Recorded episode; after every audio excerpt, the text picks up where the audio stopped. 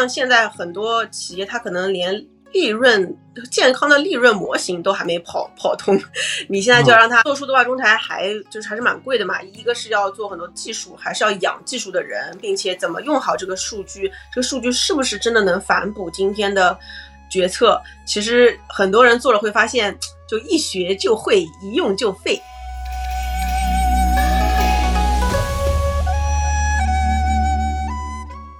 消费品本来投资人是想用互联网的逻辑来看消费品的，所以也觉得没关系，早期不盈利没关系的。结果发现，消费品不是这么一个逻辑，消费品是你一开始就得健康的赚钱，然后你未来扩张才会越来越赚钱。所以呢，如果你一开始就要赚钱的话，你的你就是要拉紧裤腰带，然后每一个都要精打细算做好。其实是你越快反而会死得越快，呃，所以。呃，消费品是很慢的。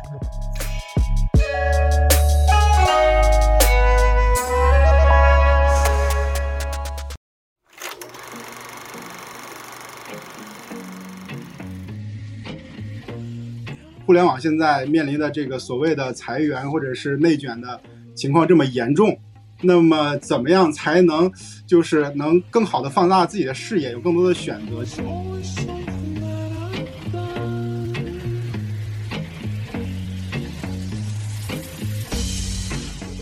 今天想跟刀姐讨论的一个特别重要的话题，这个话题有意思了啊！从互联网到新消费的转行，我想先代表我自己问一个问题啊，因为就是呃，我之前在准备咱们主题的时候，所谓新消费和新零售，我自己就搞混了。就是我们今天想讨论的是从互联网到新叉叉该怎么去跨越，就这新消费和新零售这个有什么区别呢？就能能给我们扫一下盲吗？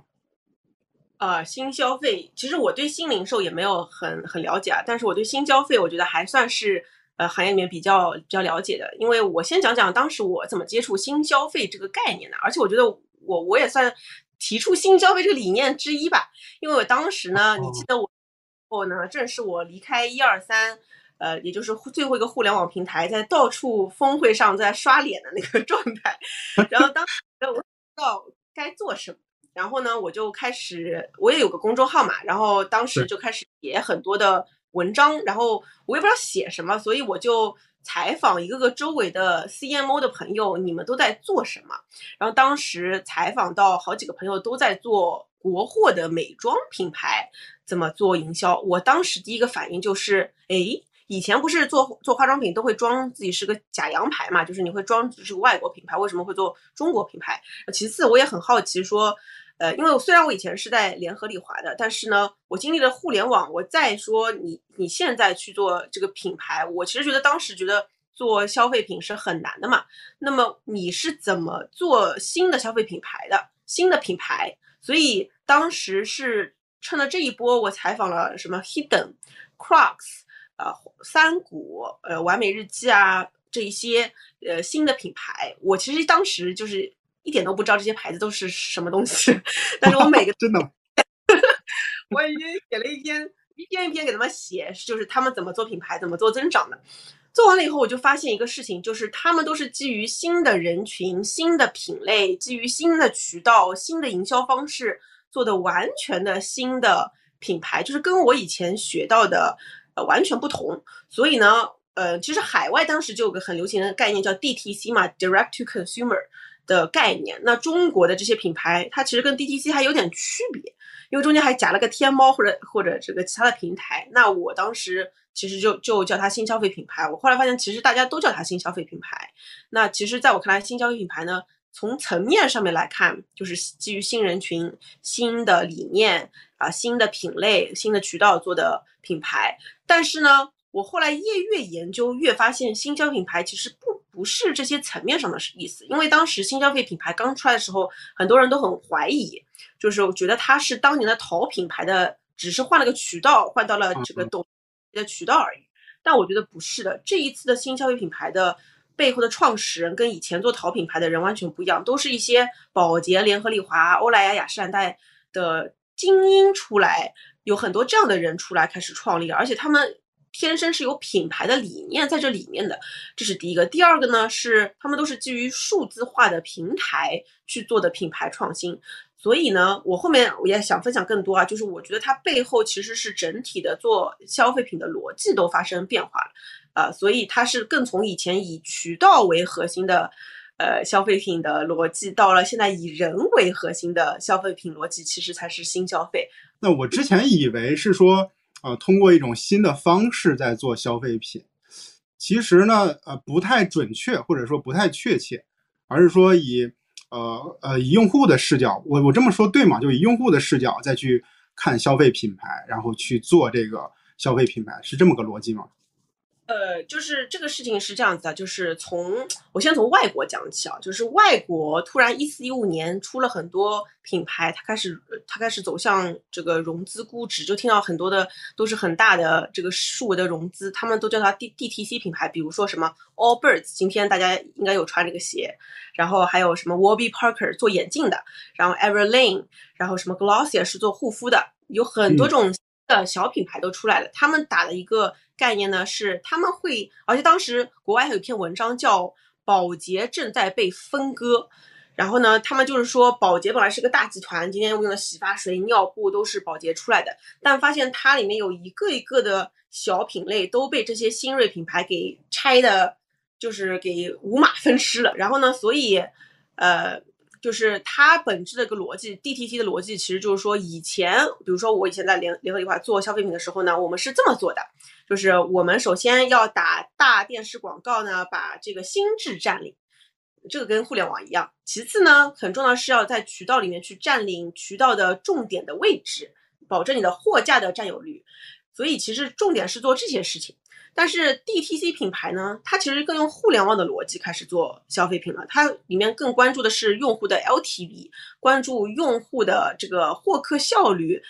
关注这个用户的体验。就它其实就从以前的以渠道和货品和品类为核心的这样的一个做消费品的方式，变成了更以互联网的以用户为中心，拉长用户 LTV 的，呃。直直触达消费者，而且最重要的是，DTC 其实比起以前的，就是它去掉了中间商，它就不再通过中间商还要一个二贩子再卖一下，所以经过二贩子的话，你其实也拿不到用户的数据。对，所以其实在我看来，就是用互联网的方式，其实在重新做消费品。我以前是渠道和货为中心，然后呢，现在是以呃叫做流量流量场为中心，或者是直接去做。呃，直接跟用户相关的事情，或者是更关注用户的呃这个数据或者行为，对吧？可以这么去理解。对对对对对，可以可以这么理解。就能能给我们讲几个，就是国内的，就是你大概知道我是比较比较土，就是就是其实国外的东西我我其实不太了解，就是国内的，然后我们有可能接触到的这些你比较熟悉的这种呃新消费的品牌，能给我们讲一讲，这样我就会可以把这个案例呢套到你刚才讲那个逻辑里边去理解一下。嗯嗯，其实当时呃有一个非常典型的呃公司，当然今天大家也有一些这个争议啊，就是完美日记嘛，就是完美日记它其实就是个非常典型想用互联网方式重新做欧莱雅的事情的这么一个美妆的品牌，并且上市了。呃，然后还有三顿半是做咖啡的，然后还有认养一头牛是做乳制品的，然后元气森林。呃，然后还有呃，内外做内衣的，My Active 做运动品类的，就是当年雕爷写了一篇文章嘛，就是所有的品类都值得重新再做一次。呃，其实我们为你应该有喝三顿半的咖啡吧？对，有的。对对对，它属于一个中国的新消费品牌，就可以理解为这些品牌它没有重在渠道，就像以前的传统的呃零售品牌呢，会会重在渠道。那这些就是。重在自己的数字化，就是就是还是需要呃一定量的这这种呃数据的基础，就是一定到了一定量级才有必要，否则的话也没啥可分析的。就是就是搭这个事情的话有点难，像现在很多企业它可能连。利润健康的利润模型都还没跑跑通，你现在就要让他做数字化中台，还就是还是蛮贵的嘛。一个是要做很多技术，还是要养技术的人，并且怎么用好这个数据，这个数据是不是真的能反哺今天的决策？其实很多人做了会发现，就一学就会，一用就废。明白，我我理解，可能需要一定的时间的沉淀，因为就是像你说的，第一阶段是先活下来，之后才是更好的把它体系化。呃，数据能把它更好的去利用利用起来。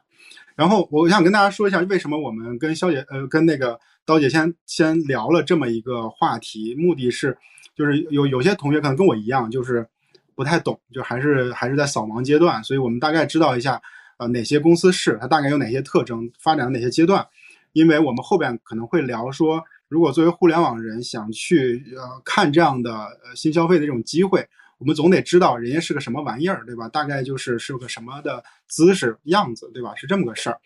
然后，然后就想问一下，就是说，呃，在在新消费公司里边是是是怎么分工的？我问问这个问题的背景是啥呢？就是因为我们还是要可能会看这个机会，我们总得知道啊，他们内部是是咋咋设置的。就可能我猜可能不一定像，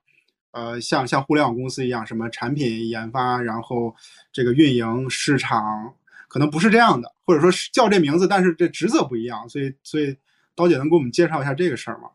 好呀好呀，我觉得这个其实是个很好的问题，呃，我觉得其实跟职能的话，跟互联网是看起来比较相似的，但是呢，其实呃消费品的这个组织架构也发生过好几次的变化，就比如说举个例子，呃以前的消费品，比如说我之前带的那个像宝洁联合利华那种呢。呃，它是会有个叫品牌经理制度的，就是这个品牌经理负责，因为它不是有多个品牌嘛，比如说我以前负责士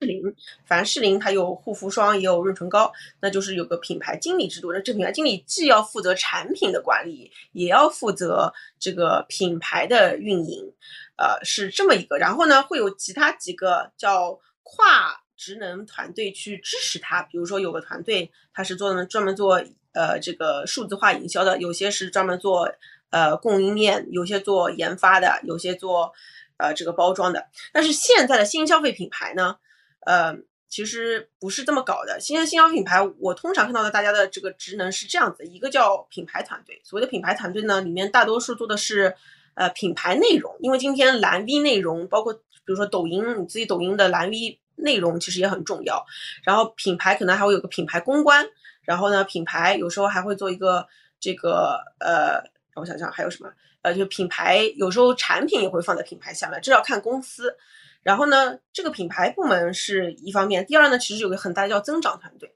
所谓增长团队呢，里面因为今天涉及到的平台实在太多了，比如说经常有个团队会把抖音做成一个单独的事业部去。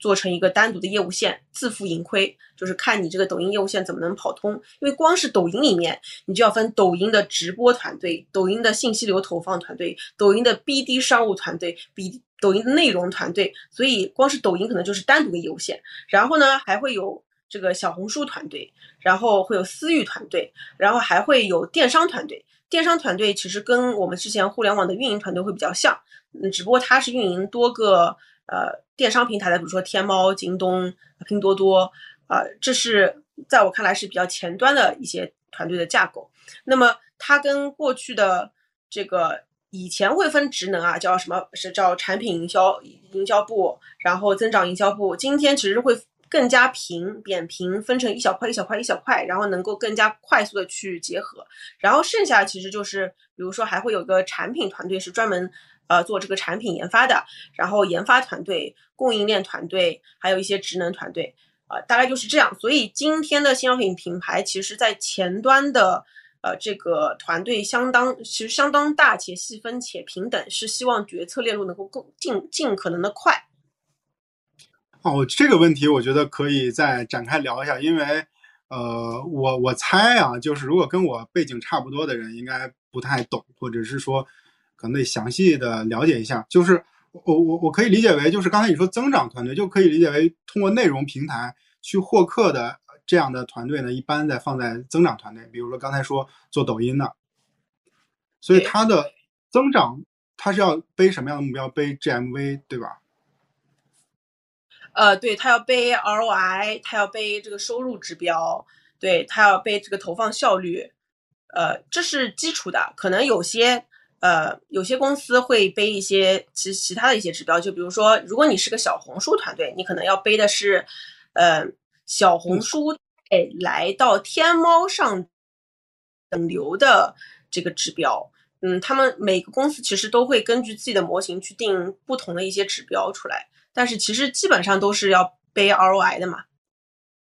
其实理解下来，增长这个团队它是跑在前线的，就是冲在最前面的，因为它背的指标好像是最，呃，离离这个核心目标最近的一个指标，对吧？我我可以理解是这样的。哎，那刚才听到说市场团队他们的职责好像也挺重要的，就和互联网的这个公司市场不太一样，就就好像不是说要做品牌，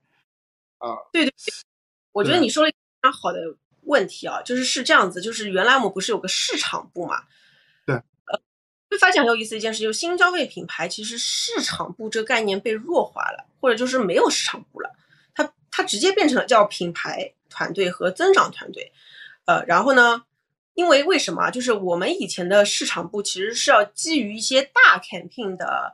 呃 big idea，就是比如说我要砸个两万到一个亿。然后他们需要想什么 campaign 的 idea，怎么渠道投放？但是新消费品牌大多其实都还没有到这个阶段，而大家是很基于一些碎片化的媒体去做的大量的内容种草，啊，因为内容种草实际上是关键嘛，所以不需要去做这种大投放，呃，可能到了一定体量才会开始要上分众之类的，呃，但那个可能也是品牌团队会负责，所以他们就是分成品牌型的和增长型的。就这么区分，啊，明白了。品牌和增长，这个应该是，呃，新消费的主力啊。那那运营，刚才你也提到了一嘴运营，它好像运营跟这个我干的运营完全不一样。对对对，其实是电商运营。哦。什么？我想想，对我觉得其实核心是要么是私域运营，呃，要么是电商运营，跟咱们以前的所谓的互联网运营，我觉得里。呃，因为之前的话，呃，我们都是遵循 AAR 那个模型，对吧？就是怎么要促活、要转化、要让大家这个在裂变这样的一些事情。但消费品的这个逻辑的话，呃，比如说你买个咖啡，你就是你就买完了，就是在私域这个概念还没有很火之前，它它没有那么多运营的东西可以做，就是说它消费完了。甚至在以前的渠道，他消费了，你都不知道他是谁，你也不知道他在哪儿，你也找不到他，你也没什么可运营的。把渠道让让我尽可能的站到你看到视线的最好的位置，你就算运营渠道了。但是自从有了私域这个概念，我认为就是越来越有运营的逻辑了，就是大家可能。不是说你今天就要买，或者说我希望你今天买完，你还会再复购，那我就把你放在我一个池子里面，这个池子里面我还要持续跟你互动，产生更多的关系，所以这时候我觉得很多互联互联网运营的逻辑都可能可能可以带进来了。明白明白，我想问一下，这个产品运营好像还有吗？就是在新消费里面有产品运营吗？其实是这样，我从来没有在互联网做过真的真的做过产品嘛。然后我其实也想听听旭珠一块说说互联网的产品核心是做什么。但是在我的理解里面，我其实觉得互联网的产品跟消费品的产品，呃，完全不太一样，就是甚至是就是容易走上误区。就是为什么呢？我觉得底层理念肯定就是前两天在跟刘刘飞老师聊，他说产品的本质是创造有利可图的用户价值，我这个是很很认同的。就无论消费品还是互联网，都是在做这件事儿。但是呢，我觉得消费品的产品更多是要关于切什么细分品类，打什么价格带，然后哪里怎么样提高产品的毛利率。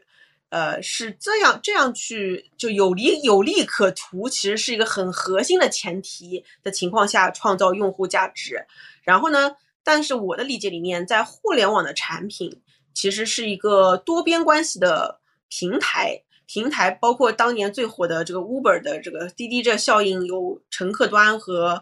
司机端，呃，它有很多的网络效应在，所以当时。呃，我觉得互联网的产品，它的逻辑更多是怎么样能把这个网络飞轮效应能够驱动起来，是制定好规则，让这个飞轮能能能飞起来。我觉得这个互联网的产品的这个和消费品的产品经理的思维其实是不太一样的。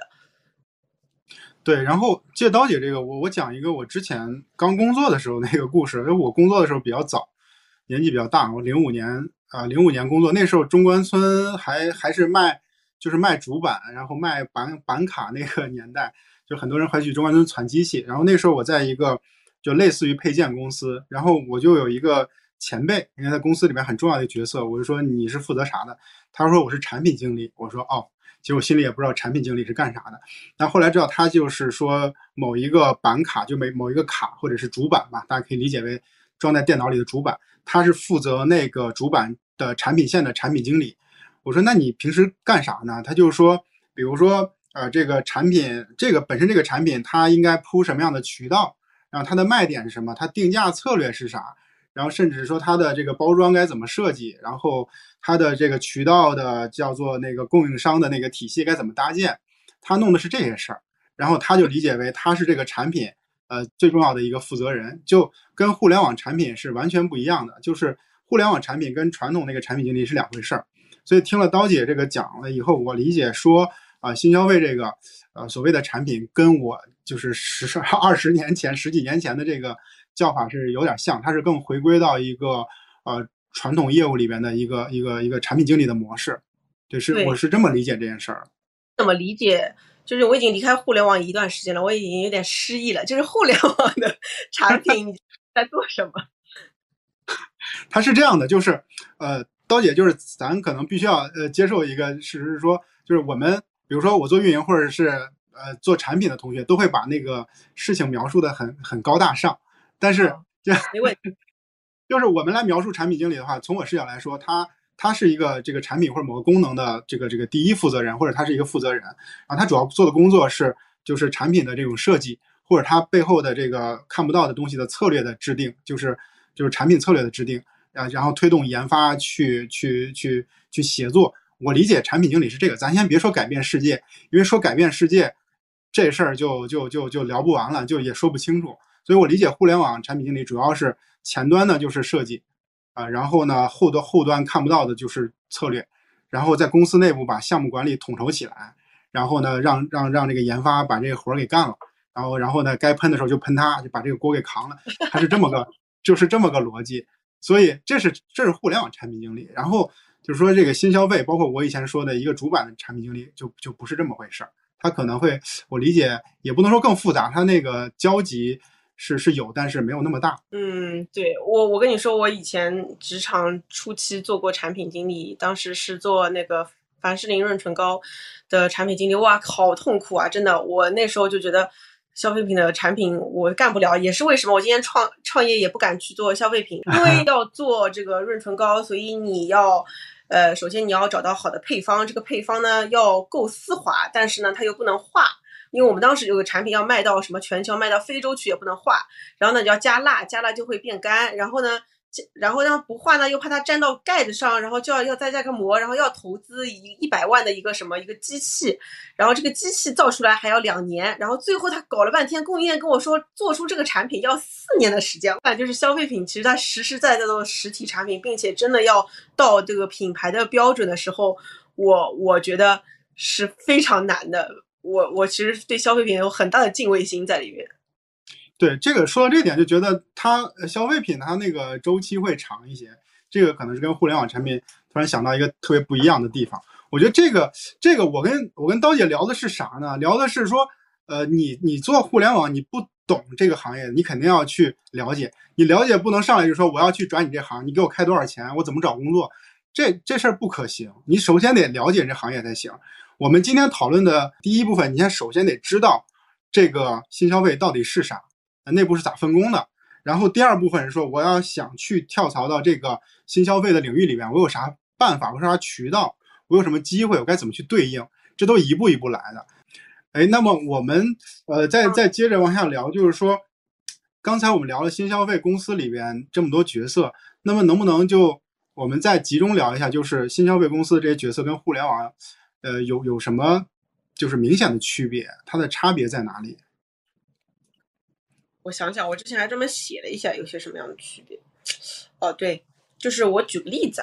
呃，因为我们其实平时我也会聊很多的新消费品牌创始人嘛。然后呢，举个例子，就是我有一次我的播客《温柔一刀》，我请到了一个是费巴，就是他是个做蛋白棒的创始人。我不知道多少的听众朋友知道这个品牌费巴。然后呢，他的创始人叫光明，光明哥。嗯，然后他之前其实是航空管家的联创。然后呢，他现在做了这个消费品的创始人。其实今天早上我还，今天中午我们还有一个宠物圆桌的时候聊了一个创始人，他原来做的是硅谷互联网旅游创业的一个网站，呃，被携程收购的。他现在在做宠物品牌，叫毛星球。然后呢，我就很，每次碰到这种互联网转行消费品呢，我就会一脸坏笑的问他，你现在什么感受？然后他们就会说。不一样啊，不一样。然后他们他们会说，呃，就是互联网出来的人呢，会有一个惯性，就是想要快，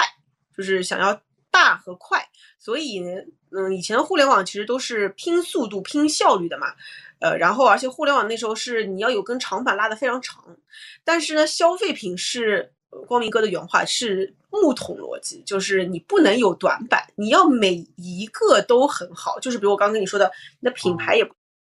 你你的你的增长也不能差，内容也不能差，产品也不能差，然后你这个渠道也不能差，你这些不差的前提是你的组织力要够好，然后你的包括客服也不能差，就是你没有一个是可以差的。你发现互联网平台其实没有那么早的去注注重你的利润率什么这样的，更多是扩张，先扩张把人闪电式增长的圈进来，然后我们再讨论商业化，这是互联网。消费品不是的，消费品本来投资人是想用互联网的逻辑来看消费品的，所以也觉得没关系，早期不盈利没关系的。结果发现消费品不是这么一个逻辑，消费品是你一开始就得健康的赚钱，然后你未来扩张才会越来越赚钱。所以呢，如果你一开始就要赚钱的话，你的你就是要拉紧裤腰带，然后每一个都要精打细算做好。其实是你越快反而会死得越快，呃，所以。呃，消费品是很慢的，互联网是很快的，呃，然后还有互联网，其实它最大的一个成本其实是在于人力嘛，呃，就是说白了，你这个 A P P 你今天不想做了，你就把这个技术整个人全开了，你就就是互联网是讲那个 burn rate 的嘛，比如说你有这个一个亿，你每个月烧一千万，你烧个十个十十个月，但是消费品它有库存。这个库存你不消耗掉，然后这个后面就没了，然后所以它很讲究这个运营公司整体的这个运营效率，所以基于以上呢，呃，通常互联网的创始人到消费品以后呢，会可能太过于 aggressive 而死，就是死的很难看，呃，所以他要稳下来，去把原来那个碎钞机的思维变成印钞机来做，这个其实是底层最大的区别。呃，然后呢，呃，其次第二点就是说，呃，消费品它其实是壁垒没有那么的深了。讲实话哦，就是互联网，我觉得它有很强的网络效应。就是今天大家都在用滴滴了，然后或者你大家都在用微信了，我也不得不用。但是消费品是你用海飞丝，他用海飞丝，老娘偏是不用海飞丝，就是 那别人用的呢，我就要用一个什么卡诗，所以。呃，对，所以它不是它不是真正的网络效应，我觉得就不是你用它用我就必须要用的，所以这是第一个是没有所谓的网络效应。第二个呢是它的壁垒。今天中国的这个代工厂非常的牛逼，其实你要做一个像什么样的那个消费品，其实是很好做的，所以它也没有那么强的壁垒的同时候呢，它就需要大量的市场动作来维持它的心智。就是他跟消费者不停的说，呃，喝可乐买可口可乐，喝可乐买可口可乐，就是为什么可口可乐还要做广告？他已经这么牛了，他还要做广告，所以这是为什么市场同学、营销的同学推荐你去消费品做，不要在互联网做，因为我自己亲身的体验啊，就是我之前不是在那个互联网平台做营销的嘛。我会发现，你营销是早期在攻城的时候，你特别有自豪感，就是你看那个曲线啪往上走，而且你也不需要，你就先把人引进 A P P，下载 A P P，并且能够呃产生一个第一个单就好了。但是就是一旦网络效应聚成了，我其实觉得就没市场太多的事儿了，就是更多是产品和运营的事儿，怎么维持这些运用户和运营。所以我在互联网平台，我当时就一直很怀疑一件事情，就是市场部到底在互联网平台最终的价值意义是什么？难道就是 否做个营销广告吗？好像这个没有，我不知道在座的朋友有没有同样的这样的感受。但是消费品的市场太重要了，消费品就是你不跟他说，嘿，我还在这儿呢，要来买我，他可能就会忘了你，他就会用其他的。品牌去的，就就算强势品牌，你也需要稳固自己的市场地位。所以我觉得是做营销的同学一定要去消费品，也是为什么消费品是营销的黄埔军校。我我说一下我是怎么看这，我我 get 到最大的一个一个感受是说，呃，如果你是做做品牌，做或者说做市场做品牌，就是比如说在我的前司的话，市场品牌它它其实是一个大的部门，那么可能在新消费这个领域里边，对于这样的人才更更倚重，或者说他的发挥空间就更大。那么在互联网公司可能就稍微迷一点，对吧？刀姐，我想问一下，就是我特别好奇，就因为你在互联网公司和和这个新消费这个领域都都很熟，就是那么呃，你怎么评价在一个互联网公司做市场的这个群体他们的产出、他们的职责？因为刚才你说你也在思考这件事儿，你也你也很很好奇，但是有答案吗？我想知道你的答案是啥。案就是我辞职了呀！哎，我当时我真的觉得我在第二三那段时间，我做了很多的职场的反思。我就在思考第一件事情，就是我觉得，呃，首先啊，就是我觉得不做一号位，你真的做的这个市场的很多的东西，其实不是发自你内心你相信的东西。所以我当时这是第一个第一个点。第二点呢，就是我觉得，呃，我觉得互联网平台很多时候的市场动作是做给 VC 看。所以我也我这个事情也很怀疑。然后第三点呢，是我刚刚就说到的，我觉得就是我觉得刚开始攻城的时候是很很爽的，嗯，就像个将军一样带着大家出去打仗了。但是守城的时候，其实呃需要的是我觉得是运营，而且当时其实我们会不是当时有个概念嘛，叫 CMO 都变成 CGO 了。其实这也是为什么我很早感，我觉得。不懂运营的市场人不是好营销，就是你，你怎么可能在互联网行业能待下去？你就逢年过节找别人做个 TVC 吗？所以我觉得一定是要懂运营，最后变成是增长。所以也当时看了很多范冰的这个增长黑客，来自我催眠一下。呃，然后后来我记得我有一天，我记得二零一八年的时候，我辞职前的时候，我找了杨飞聊了一下。就是那个当时很很火，他很火，瑞幸。我就说，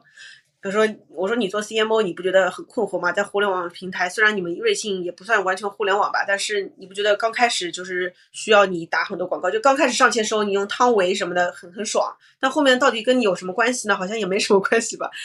反正他给我的他给我的回答就是，呃，老板让你攻你就攻，老板让你守你就守。反正我当时是觉得。我不想，我不想这样，我想看看有没有更多的可能，呃，所以呢，我就辞职了。然后辞职也是到了我之前说的，为什么我很好奇其他的行业的市场人都在干什么呢？他们都在怎么在做的呢？就发现他们都在做新消费品牌，于是就开始记录他们，记录记录着，就一直记录到今天，记录了三年了已经。明白。就杨飞写的《流量池》，它里边最最最核心的一个观点叫品效合一。就他其实是他所有的的的招数都是围绕品效合一那个逻辑来的。就当时我看的时候，就是我因为不太懂，但我感觉如果是看他的书的话，会觉得比较爽，因为他表达的都是他能闭环。那其实说从我的视角来说，因为我在很多的大公司待过，就是在大公大的互联网公司里边都有很多很不错的市场类的人才，但是他们都很痛，痛就是在于说该怎么样去。呃，体现自己的价值，因为他们的东西很容易被挑战。就是挑战是说很容易，就是看说实话，说直接点，就是说老板说不说的问题。比如说刀姐是是在这个一个互联网公司做市场的，然后你干了一件事儿，你今天汇报老老老爽了，对吧？复盘一下 OKR，我就说你做这事儿有啥有啥对于产品有啥帮助吗？你这个数据该怎么归因啊？你的 ROI 怎么算呀？你这绝对说不清楚。但是呢，就是公司里又对市场又有诉求。他需要他们去做一些品牌的投放，需要去做一些大的 campaign、大的这个呃包装的事情。就是，但是做完了以后，呃，这些团队的同学又觉得很虚，就是他们手里又没有业务，就是没有哪个事儿是他负责的。所以，就在在互联网公司做市场，确实是呃有有你刚才说的那些问题，就是就是真正的品效合一，我觉得很难在这个里边去落地实现。而且在互联网公司，如果你做投放的话，它其实不是市场不是市场部做的事情，一般大公司都有用户增长这个部门，对对对对，有渠道渠道投放，然后你怎么样去跟厂商、跟这个跟跟三方、跟这个信息流打交道，这这玩意儿跟市场就是从我们那儿看来是不一样的，还两回事儿。我我虽然那时候我们还在攻的时候啊，但是我看到了后面，我觉得好没意思啊。然后我也发现这个用户增长其实才是核心，但是用户增长核心你还是要跟运营去结合起来。呃，然后我觉得品效合一其实是伪命题，我也认为品效合一其实不对的，应该是品效协同。就是品效要看一个大账，就不是看当下你是不是品效合一。哎，那那在这里边关键个问题啊，就别咱不管说在互联网还是在新消费，其实对于品效合一这件事儿，你觉得它它它不是应该我们去遵循或追求的一个逻辑，对吧？呃，我觉得是这样，就是你的确是要可跟踪的。就是我其实觉得他很多的东西说的是对的，就是呃，今天我们包括在新消费品牌，我们今天做的所有的品牌都是需要有明确的数据可衡量的。就比如说，你就算做了一个品牌的内容，他们都会关注说是不是品牌的搜索词上升了，在天猫里面或者在微信里面的搜索词，或者说你是不是带来了连带连带率提升了。之类的，就是你买了一个 A 产品，你也很愿意买 B 产品，就是或者你的 NPS 提升了，就之类的，还是是需要呃去考核的。这是第一个。第二个呢，是我还是很认认同杨飞说的，就是你能跟踪的地方，你就尽可能的要去跟踪。只不过呢，你不能期待说你今天投了个分众广告，你这个分众广告就立马就能产生呃直接的这个分众广告带来销量，而是你可能会在。另一波这个销量里面，同时看到它的效果产生，就是它不一定是同时发生的。品效协同跟品效合一的区别就在于时间长短嘛。那它到底是五秒内的品效合一，还是在一个月内的品效合一？品一个月内品效合一就叫品效协同。明白明白。那么我我我理解说，如果说呃品牌营销这件事儿持续去做，其实对于呃做品牌的同学来说是一个特别好的一件事儿。就是从我个人感觉说，比如说我前司，然后。我会发现，就是业务方，呃，给品牌跟市场同学提的需求，都是一个月、两周，就这种其实会会容易把你的协同方搞死的。就是你一件事儿就两周的时间，你让他去帮你去做传播，帮你去做什么品牌营销，就就扯淡，就这效果没看出来，他没有这个周期，没有这个呃呃用户叫什么认知接受的过程，这事儿结束了。所以说，新消费其实是一个品牌营销持续、持续、持续的过程。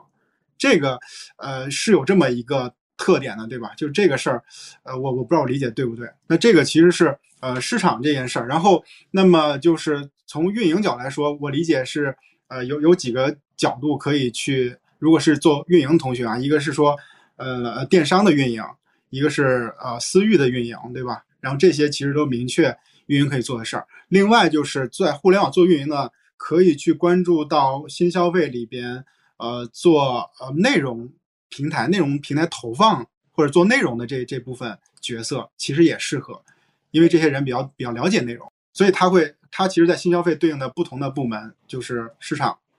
啊增长，对吧？然后和运营，对的。我其实觉得，照理说，其实底层也是相通的。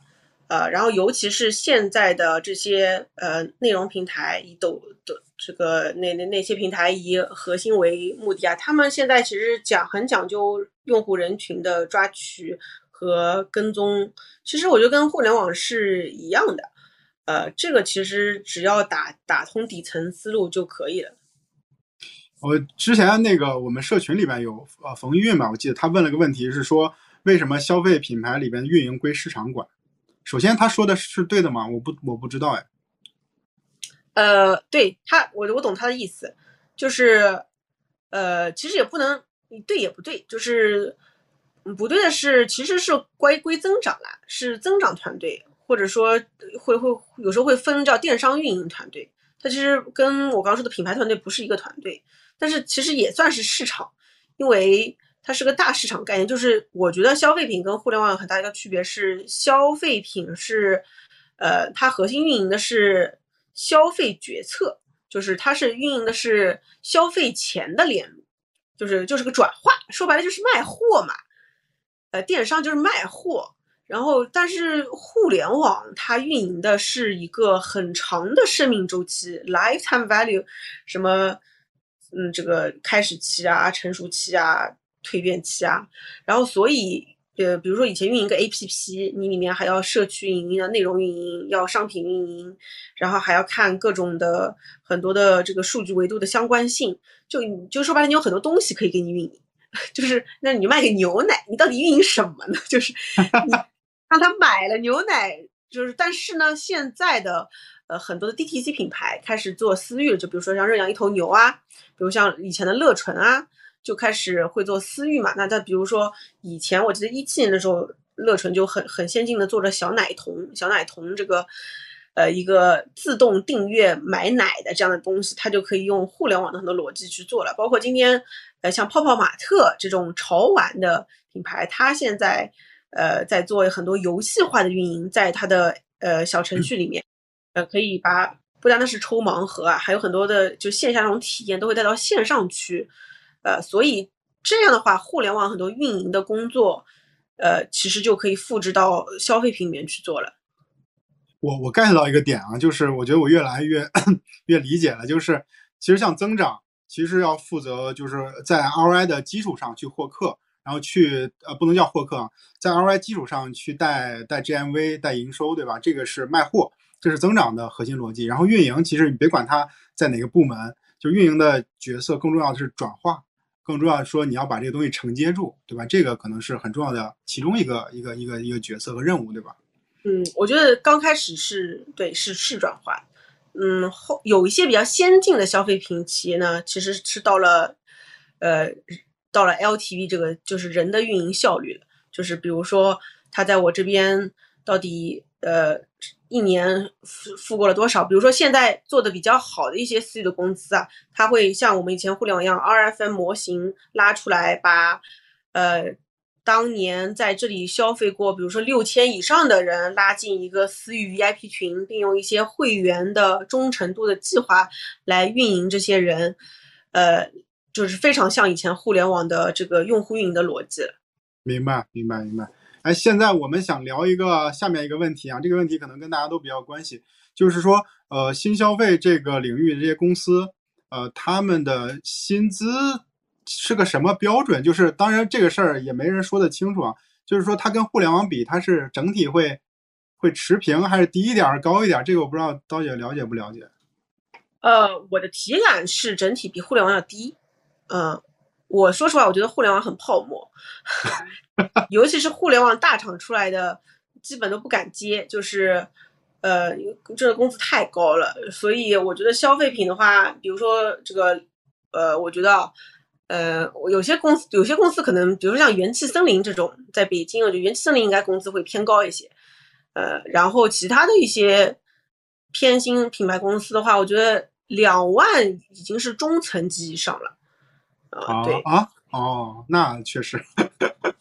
互联网像这种腾讯啊这种大企业，就是你毕业生都可能到两万，对吧？所以我觉得，呃，互联网真的挺虚高的。反正我印象当中，呃，说就是快的或者是高的，干个三五年，两万肯定就破了。就我觉得这个，这而且还是运营，还不是说其他的其他角色，可能什么产品啊就更贵一些。这个确实，呃，对我记得当时一个标准是这样子的，是我不过我那时候也比较早啊，呃，当时是毕业生是八千到一万，呃，我那时候是比较早，大概十年前，八千到一万，然后每涨也就百百分之二三十，啊，这么慢慢慢涨，然后当时可口可乐我记得是五千块，当然这是十年前，现在应该涨了一点了，呃，这个也是大集团公司啦，那你再想想新消费品牌，那肯定会更低一点嘛。就它可能毕竟还是个零售品牌公司，我可以这么理解，对吧？它还是在那个呃薪资体系里边。那其实如果说互联网大厂如果去这个新新消费的话，呃，要要要知道，可能这个标准还是不太一样的哈，可能这个没法拿到一个比你之前再涨百分之三十这种薪水了，就不一样了。那毕竟说现在不是遇到这么个问题嘛？对，泡沫呃，可能慢慢的就会就会散去了，可能就会这个这个大家会遇到这样的问题。那那就新消新消费的这些公司，呃，一般集中在哪个城市会多一些？上海多一些。呃，上海其实挺多的，上海、广州、杭州，呃，包括什么厦门、长沙、福建这些也也有很多。呃，北京也有，但是北京是个消费，在我看来消费荒漠，所以我从北京搬到上海去了。什么叫消费荒漠是什么意思？北京人感觉不消费。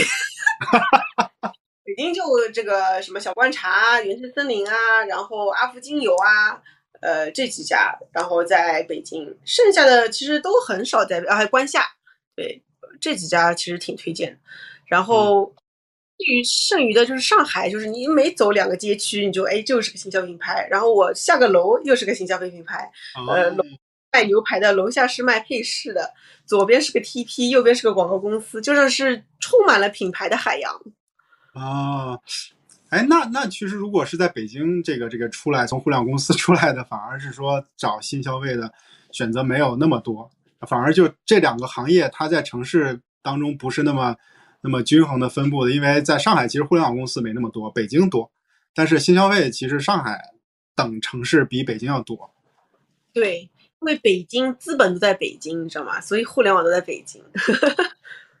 好，那我们就聊下一个下一个主主题啊，是说呃该怎么去跨越到这个新消费的公司啊？那个第一个问题是说，嗯，有哪些渠道或哪些方法可以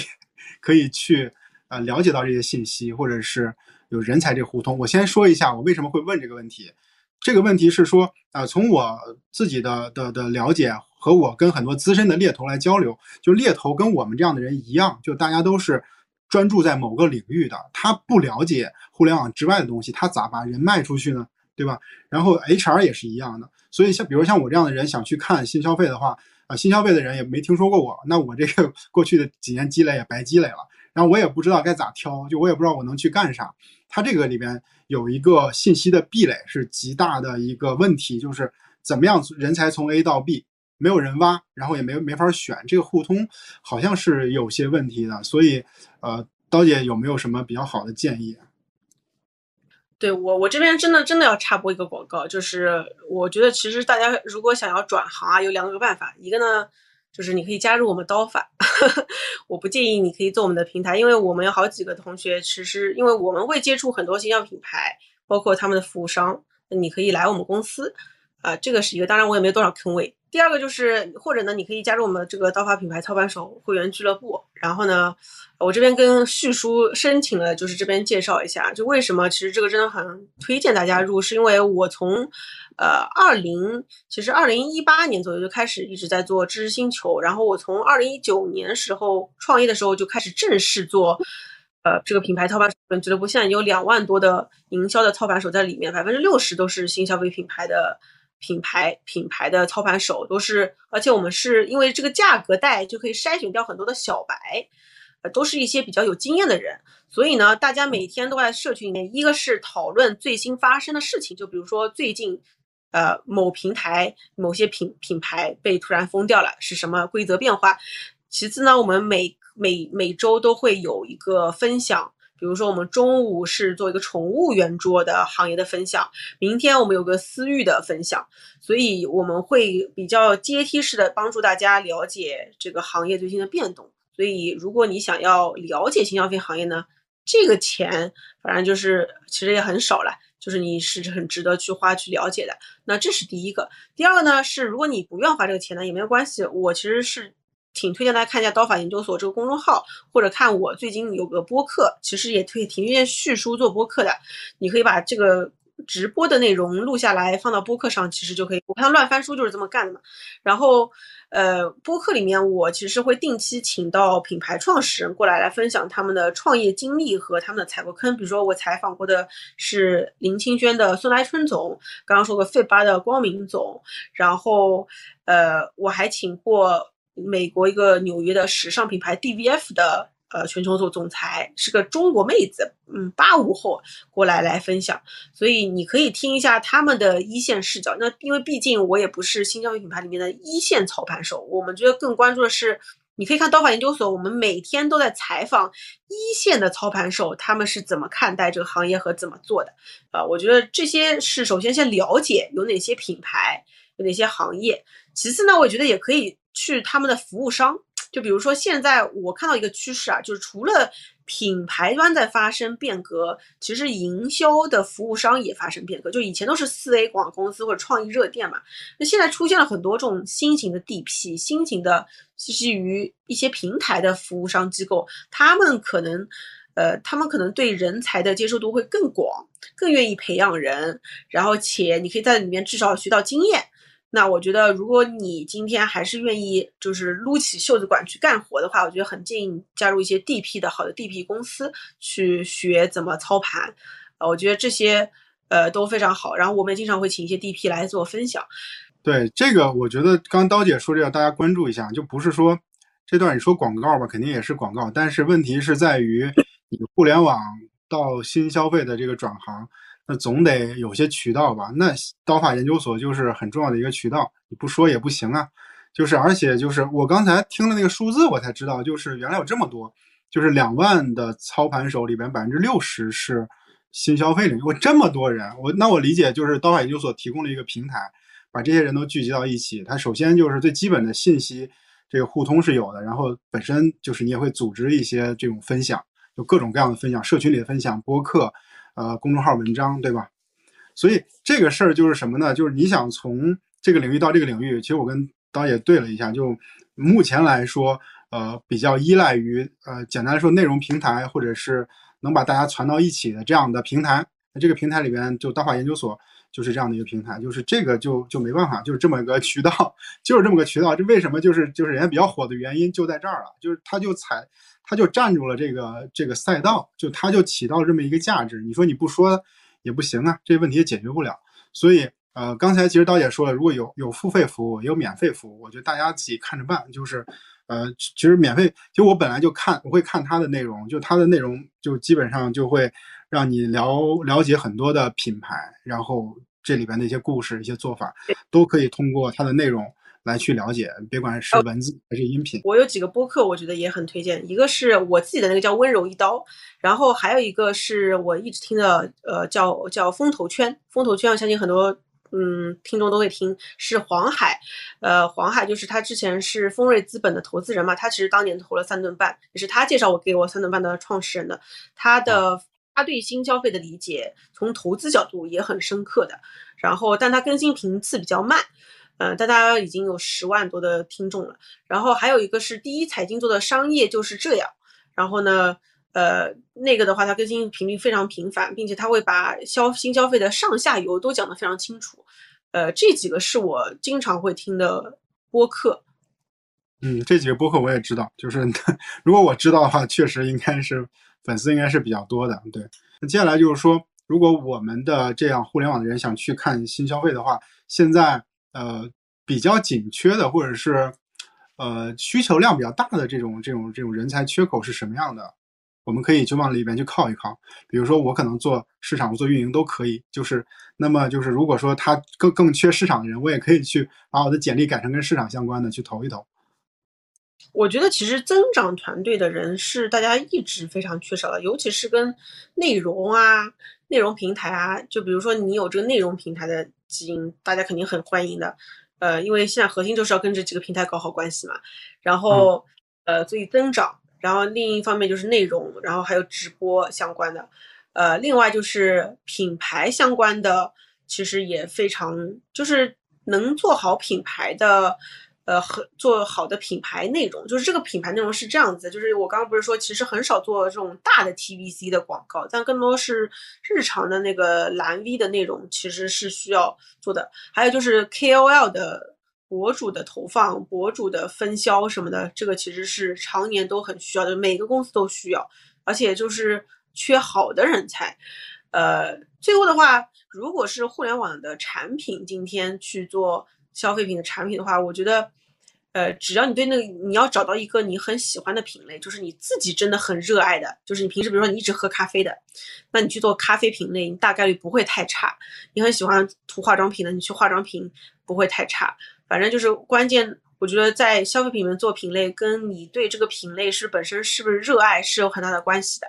呃，然后这个是。其实剩下就很简单，都是那些什么竞品调研啊、品类调研啊，呃，然后你就每天就涂涂，我我当时做润唇膏就涂各种竞品的润唇膏，你也很开心啊。然后我们有一个刀法的员工，我不知道他是不是在啊，在听。我刚看到他来了，就是他之前是刀法做用户运营的，然后他后来出去以后加入了呃元气森林去做他们的一条饮料线的产品了。然后他天天就在喝各种的这个饮料，然后我我看他也挺快乐的，所以我觉得就是消费的壁垒并就是消费的门槛不高的。只要用心做，都都能做。然后用，如果是做用户运营的，那就更好了。用户运营，我其实觉得是这个世界都需要运营。那那可以去消费品先从私域开始做。如果是做内容的话，刚内容呃是聊到内容平台，呃，新消费需要自己做内容吗？还是说他需要懂内容的人，然后他不需要自己做？还是主要是在投放上？需要自己做，需要。自己做大量的好的内容，而且就现在内容的数量是以前的好好几百倍。就是比如说，呃，你你需你就像之前互联网一样，你需要有很多个素材同时跑，对吧？但是互联网其实对素材要求没有消费品要求这么高，因为消费品的它那个素材你是要体现你的品牌质感的，你不能跌破你的这个逼格，所以消费品需要大量的优质的内容。呃，碎片化的内容，然后这些内容有的是你可能跟博主一起产生的，有的是你自己要创造的，有的是你跟外部的公司合作的，反正需要大量的内容。听起来就会比较重，如果是要自己做内容的话，那这个团队一般就不会不会很小。对，是的，明白了。所以就刚才你在呃一个小时之前说的那个观点是说，呃这些这些他们都需要从架构上会分为，比如抖音的做小红书的，对吧？它有有有具体的团队专门负责不同的平台。嗯，对的。好，然后这是内容，然后刚才说到私域啊，私域这件事儿是要聊一下的，就是说，其实我们一直呃在之前的一个小时里边经常提到私域，然后我一直没有展开，然后就想专门留一个时间聊一下，因为呃私域其实是运营一定会呃比较适合的。刚刚刀姐也说了，就是用户运营，其实私域背后的逻辑就是用户运营，所以就比较适合运营去干。那么就是在新消费里边去做私域的话。呃，本身大概他们会做就是什么样的事情，就是给我们也扫盲一下呗。OK，我其实觉得消费品的私域分成了大概这么三个阶段，就是最早期的呢，就是私域其实就是个卖货的地方，就是换了个地方卖货，因为公寓渠道老是要交房租嘛，就很烦，所以自己造个房子。呃，所以当时一点零做的事情呢，现在其实大家也都在做，就是首首先包裹卡片导粉。就是你在你的，嗯，你的包装盒里面放这个包裹卡，这包裹卡你可能要测很多遍，然后来导粉，或者你可能还会用一些工具去导粉。然后进了这个你的私域池里面呢，就是要有一个接心，然后或者什么样的用户是要拉群，什么用户是不拉群的啊？然后还有就是你的朋友圈怎么发，你的人设怎么定，然后你什么样的 SOP，呃，然后社群怎么运营。呃，其实就是这么一系列，然后还有私域配什么样的货，是不是跟你的其他渠道的货货品是不一样的？它的策略是什么？以及包括最近视频号起来了以后，如何利用视频号跟你的私域用户结合去卖货？就比如说认养一头牛，他甚至是在视频号里面给大家看直播看牛，也蛮有意思的，还会给用户过生日，所以就是一整套用户运营的逻辑。呃，这个是卖货阶段，然后到了二点零阶段呢，就是刚刚咱们一开头说到的，其实就会有个相对成熟的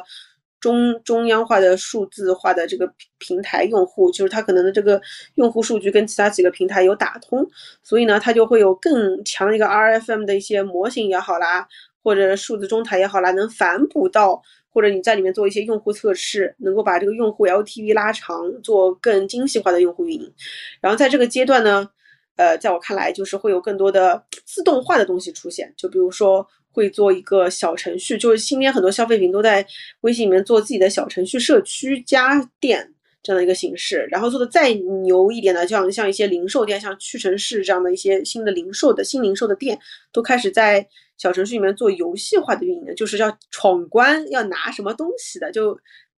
王者荣耀化吧，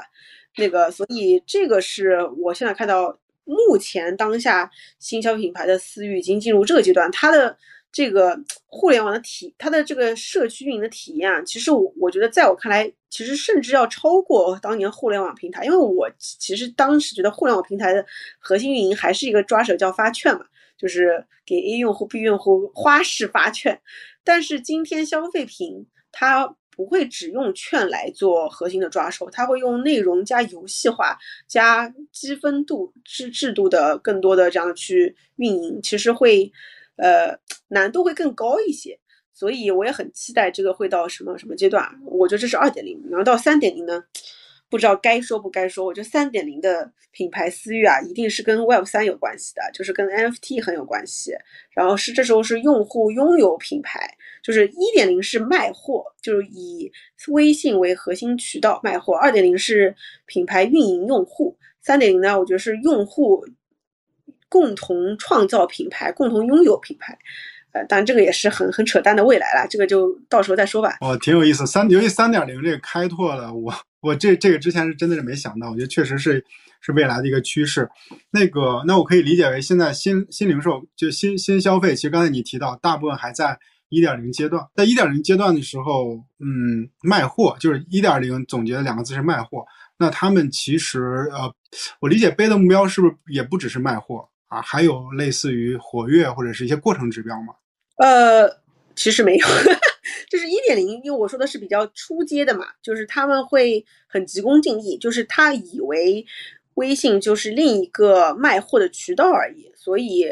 呃，他们会发现很多到后面会掉粉，会用户不活跃，然后也只不过是卖货从 A 左手导到右手而已，所以现在其实都在一点零到二点零的。迈向这个的过程中，这里面说到那个刀姐提到一点，就是就是叫精细化运营。其实你没说这个词，但我理解应该是精细化运营。呃，刚才你提到是说，可能很多互联网公司还没有那么的精细化，然后新消费应该已经在这方面可能会领先一些。我想也是，因为精细化这件事儿，我一直在琢磨，嗯，就一直吵吵的比较多，但实际上精细化的公司。应该没那么多，这就可能像美团，可能这这种可能会有一些滴滴，但是其他这种像内容型的产品都都没没没太没太做过，或者做的没那么好。要么就是数据的口径问题，就是你也拆不出来，什么画像也不明确，呃，你分出来也没什么太大意义。或者说你你精细完了以后，你你分出来这这批人他量级很少，你对他精细化一一做吧，他其实转化漏斗这么一漏。没没多少人了，你还转化啥呢？你还不如就给他来一个猛猛招，就直接搞就完了。粗放的，就粗放反而不如精细。所以其实我理解，在私域这件事儿，呃，新消费，然后精细精细化运营应该是一个更重要的事儿，或者发挥空间更大。对的，对的，我觉得，呃，其实可以想有几个，呃，比如说啊。呃，酒店和航空，其实他们在经销运营上不是做的什么会员体系，还有就是车，比如说蔚来，它的用户运营体系，我觉得是最牛的嘛。它里面它其实有两个值，一个是积分，一个是贡献值，就是那个这两个值还不一样，一个是你给这个社区贡献了多少。所以呢，呃，这是为什么？我觉得消费品会比互联网做的更加。高呃水平就是更难吧，就是因为消费品它是要，嗯，它是我我经常会有个理念叫动能品牌和势能品牌。所谓势能品牌，我讲讲讲就是说是男神，就是他给你有种他高高在上，我想得到你得不到，或者女神想得到你得不到。然后动能品牌呢，就是暖男，就是你生病了他他都在，嗯，就是多快好省。在我理念里面啊，互联网平台都是暖男的逻辑，就是美团、饿了么、滴滴都是暖男，就是让你更高效的获得一个东西或者性价比。但是品牌呢，我觉得它的本质其实是势能，就是呃，这个我我买了一几个 Nike 的鞋，或者我今天穿了件衣服，我我要安利一下这个牌子，叫 Patagonia，Patagonia。中文叫什么？帕帕特哥哥尼亚，就是一个户外品牌，它很有名。就是你穿着它，就像 Lululemon 一样，你就很就是你很屌。我要开始操了。所以呢，呃，消费品做品牌的运营呢，它要不掉逼格的同时要做销量，呃，就是真正的品效协同。所以呢，它的那个私域，它不能只是发券，它还得有很多的体验。你要跟用户叫什么？就是谁哪种？我们那时候总结哪种用户运营是最好做私域的料啊？一定是海王。就是他一定要跟用户谈恋爱，你知道吗？他就是跟用户是有种，他跟销售是一样的逻辑。他其实只是在微信群里做做销售，销售其实顶级销售一定不会让你觉得他在卖的，肯定是说跟你做做朋友，呃，然后跟你很好的在一起，然后你在这儿他莫名其妙在他这儿，就像李佳琦买了很多，所以，呃，我我我说那么多，我已经忘记我要回答什么问题了。对我刚要回答什么问题来着？我跟你说，我一印傻三年啊。我我我我理解一个点，就是我又又 get 到一个知识点，就是说，呃，我们做互联网行业啊，它追求是效率，就是任何你会发现，任何决策逻辑都是效率优先。就比如像字节，它现在做的这么好，这么强大，发展速度这么快，其实效率在这个公司里面是很重要的一件事。就比如说抖音，它在任何方面效率都做最好。然后在在在效率的另外一面，可能就没办法特别的重视品牌，或者把品牌。就像你说的，像一个男神女神一样高高在上，这个可能是有互斥的。那么你要做新消费的话，其实这个这个这个叫做男神女神这个形象一定要把它立住。这个呢，就是说你不要不能随便的去发券，发券的话你会把这个形象给击碎。就你追求效率，但是没了品牌。那品牌这个对于新消费来说是特别重要的一件事。哎，这是我今天学到的，确实，呃，以前没有太理解这样的问题。所以就是做用户运营很难，在消费品做用户运营，其实要既就是既端着，然后但你要卖销量，其实品效协同。哦，那我我理解就是说，呃，虽然也要发券做游戏，但是呢，你不能伤害你的品牌，不能只是追求效率，对吧？对对对对对。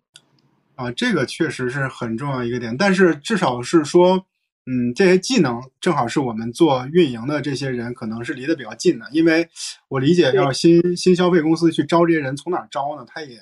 只能是从这个做过社群运营的或者用户运营的这个团队里面去招。然后那个有有一个社群里面的朋友，我这边社群朋友问个问题是说，呃，新消费有这个人货场的概念吗？就会讲这样的逻辑吗？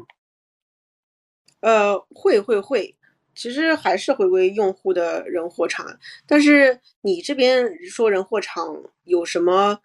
呃特别的含义吗？没有，就是跟传统零售的那个人货场的逻辑是一样的嘛。对于新消费来说，让我想想，我让我让我回忆一下传统零售的人货场，那就是其实就是字面意思，我理解。就如果新消费也是这种字面意思的话，那其实就。听起来没有太大的，就除了渠我理解，除了就是重不重，就是重不重渠道，重不重品牌，对吧？我理解是或重不重内容，这个可能是不一样的地方。嗯，我觉得人货场其实是没有没有变化，一样的。哦，明白明白。那那好，那我理解就是作为运营的同学，如果是想做用做用户运营的，其实私域，然后以及做内容平台的呃内容运营，就是比如自己生产内容或者做。KOL 投放这些是运营比较擅长的地方，那其实就是可以更好去探索。然后如果说想了解这里边的渠道或者想建立这些联系的话，就是刀法研究所或者是刀姐本身 IP 产出的这一系列的文字音频内容，其实都是都是一个渠道和方式，对吧？我觉得这个是挺重要的。然后另外就是一个问题，说在就是在这个品牌营销里边、运营里边，运营的人的一些思维方式。就是和品牌营销的这种思维方式有哪些比较类似或相通的方法？我不知道这个问题就 好不好聊。就是，呃，他的意思是说，在新消费里边的新消费这个公司啊这样的企业里边哈，品牌做品牌营销的和和在互联网里边做运营的人有没有什么相通的这种思维的方法论？嗯，让我想想啊。我其实我是这么理解，什么是用营销，什么是产品，什么是运营的。就是我觉得产品是创造有利可图的用户价值，然后呢，营销是，呃，营销我这里说的营销是营销传播啊，营销传播就是传递有效的传递用户价值。然后我认为运营本质上其实是高效的经营用户价值。我其实觉得本质上都是在。一个是创造，一个传递，一个是在经营。我觉得运营的核心是要提高效率，呃，营销的核心是要植入心智。然后产品的核心是要它就是那个原点嘛，创造有利可图的价值本身。所以呢，运营营销这个东西，我一直觉得它是一回事儿，就是它其实就是高效的传递用户价值。就是所以呢，只不过互联网比较复杂，然后呢分前端、后端、消费前链路，然后。呃，又 AR 各个链路，所以就把运营和营销分得越来越远了。但是我觉得一个好营销人肯定是要懂运营的，好运营人肯定是要懂营销的，背后都是对人性的理解。呃，所以我觉得我刚我很认同叙叙述刚刚说的这两个的相通之处。其实对于呃对于用户群体的需求，或者是他，我理解每一个品牌新消费的品牌，它都应该对应某某部某部某部分群体，对吧？就是。他有他自己的受众，就是在这样的公司里边，对于他受众的理解和研究还是挺重要的。既然作为一个新消费品牌，呃，那么会有什么样的工作会去帮助他去理解这个用户群体吗？还是完全靠自己的叫做什么这悟性或者自己的学习能力？呃，这个分成以前的传统消费品公司其实是会有大量的调研研究公司。什么尼尔森啊，什么之类的来做 group，然后这个互联网公司其实也也做过，我当时记得我也我也做过，然后来帮助你洞察用户。然后互联网公司嘛，就是各种用平台数据和 A/B test 嘛，包括今天其实有很多什么馋妈妈啊、火山啊这样的一些平台，你可以看很多的数据。但是说实话，我觉得很多新兴品牌今天。洞察用户的方式真的是靠自己的整天泡在这个社交网络上的感受和自己本身就是用户的一个体感而来的。我理解，我理解，就是这个里边其实是有个优势的，是说呃这些新消费品牌他们他们的受众其实跟自己员工很接近。就是我举一个相反的例子，什么样不接近？比如像我前司、快手这种，就是。不接近的，就是说它的用户核心用户群体跟员工完全两回事儿。就像快手这样的公司，它能招到呃特别优秀的员工，就是整个学历背景，然后我们叫做阶层真的是非常好的员工。但是它的问题在于，它对于它的用户三线及以下城市这些人就呃有太大的这种差异和跨越了。所以就是如果只是靠嗯靠分析或者是靠一些调研，他们就对这事儿理解的还是挺不容易的。那消费品牌好处就在新消费品牌的好处在于，可能都跟自己身边差不多，就交朋友也比较比较方便，比较容易，比较容易理解这个群体。嗯，我我也觉得真真的是人是赚不到自己认知以外的钱的，就是反正对我来说是这样。就我之所以做现在这个事情，我也发现我对营销人的痛点和他们到底想要变成什么的人，我非常了解这群人，所以就服务的是这群人。呃，你今天就让我做，比如说做个美妆的化妆品品牌，我觉得对这个这个群体没有那么深的热爱和了解，你你也做不好。是的，所以说如果要去做，比如做咖啡的，或者是做呃化妆品的新消费品牌，你对这个事儿得懂，就是这事儿领域你得了解，这群体的这种心态，然后他们的这种。诉求还有他们的这种类甚至价值观，你都得去了解，要不然你没法去做他们的那，比如说像像像私域运营就没法无从做起，对吧？这是一个呃挺挺挺大的问题。所以如果在选择咱们的这些朋友们，如果在选择这个行业的时候，或者选选择新新消费品牌的时候，总要去选择这个适合自己的吧，就是适合自己或者自己能能驾驭得了的这个领域，这个还是蛮重要的。啊，我自己的收获就有几个点。第一个就是说，我知道了新消费它，它它新在哪儿。其次的是说，嗯，它这个里面分工是怎么分工的？对应互联网它有什么相同和不同的地方？这里边是一个特别大的一个这个这个收获。然后第二个是说怎么去跨跨越，这个里边其实是有一些呃有一些问题的，或者说啊没有那么多的这种拓展选择。比如说我想了解啊新消费的信息，就是至少我从现在了解来说。刀法研究所是很重要的一个渠道，那可能也有其他的，但是没那么多啊。然后这个是了解信息渠道、打破信息壁垒很重要的一个方式。然后其次的话，要去呃怎么说？要去找这样的工作，然后你要知道啊，去跨行业的话，你就知道这些平台里边或者这些新消费公司里边，它呃人才缺口在哪？它的诉求在哪里？它对人才有什么样的要求？这个是我呃今天特别大的一个收获。不知道刀姐有什么可以想跟大家呃聊一聊的，我们就收个尾了。哦，好的，我就是最后想说一下，我觉得啊，这个这个时代就是我自己很偏大偏见，我觉得有很多个体的机会，我觉得有很多个体的机会，就是不要再依靠大厂了，就是或者其实大厂就是过客嘛。哎，我其实我其实很相信这个个体户时代，我觉得人人都是超级个体，人人都应该有品牌。我我有我有做过一期播客，叫什么？我是怎么把自己当成一个品牌去打造的？就是不是说是造自己的人设啊，就是我觉得自己就是个产品，让各种公司在自己身上穿过，但最后沉淀下来是自己到底拥有什么嘛？然后我其实还是挺推荐大家可以自己多多输出，写写公众号，做小红书，做自己的私域什么的。呃，因为我从二零一五年开始自己，我我相信旭叔也是的嘛，就开始自己记录写作去。创作，然然后又吸引到了很多的价值观相相似的这个人，然后又倒逼我继续输出输入，然后我觉得这个过程是我觉得至今回想来说做的最好的一件事情，就是你不一定要求成名，也不一定你也不一定会成功，但是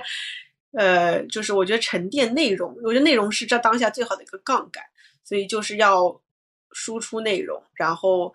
呃。嗯，我觉得每个人以后可能甚至会变成一个公司，就是叙叙述未来可能会变成一，就是你就是一家公司，然后公司就是你的能力的化身。我觉得每个人都应该把自己当成一个公司去打造，然后把这些平台当成自己的工具，就是让他们就从他们身上，因为我每去一家公司都会想说，我去这家公司为了啥。我离开的时候，我希望我沉淀下来是啥？我觉得公司是工具人，我才是那个那个主动权的那个人。所以我觉得抱这样的心态的话，去哪里都不愁找不到工作嘛。就是反正自己是最有价值的那个品牌，所以我很相信品牌这个理念。我我必须要接一下刀姐这段话，我太想表达了。就是我跟刀姐说我们要去，我要提前半个月约了她那个时间嘛。我说我从那个快手出来了。他第一句话说啊，你出来了，你早就应该出来了，就 就是呃，就是他刚才讲这段话是说，我理解就是未来可能分工的一个趋势，有个体可能在未来的社会分工里边会发挥就是更重要的这种价值和作用。就刚才他那句话说的特别好，就是你把比如抖音这样的平台啊当成一个工具，啊，就是你把自己当成一个品牌，更好去去运营它。可能我们讲个人 IP 这件事儿讲的有点吐了，或者是。说的太多了就就恶心了，但是呢，呃，把它背后的逻辑说出来，它其实就是社会分工的一个角色。就是我在研究啊个人 IP 这件事的时候，我其实还给不出来特别好的丰富的定义。就我其实建议可以看一下，就是刀姐的社交媒体，就是其实看啥都行，微博或者是呃极客，呃都可以。就是它很个人化的东西。我想表达的是，它有很多角度，你可以了解它。就她是一个新手妈妈，然后她有很多的，就是就是。呃，又又是创业者，就本身有错错，就是棘手的问题，或者是忙不过来，很辛苦的，就就你会觉得他很真实。就是个人 IP 一定是能看到他多面，然后看他的真诚，看到他的真实，就是你有点离不开他，就这种是叫做呃真正的个人 IP，就是你把自己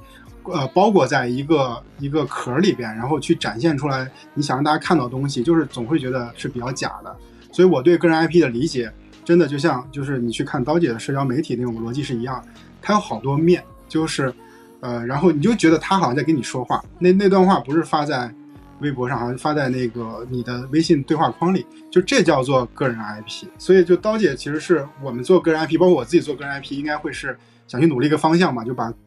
多面性去呈现出来，真实性呈现出来，它没有距离感啊，粗糙感就是会带来的这种没有距离感这种效果，是特别有意思的。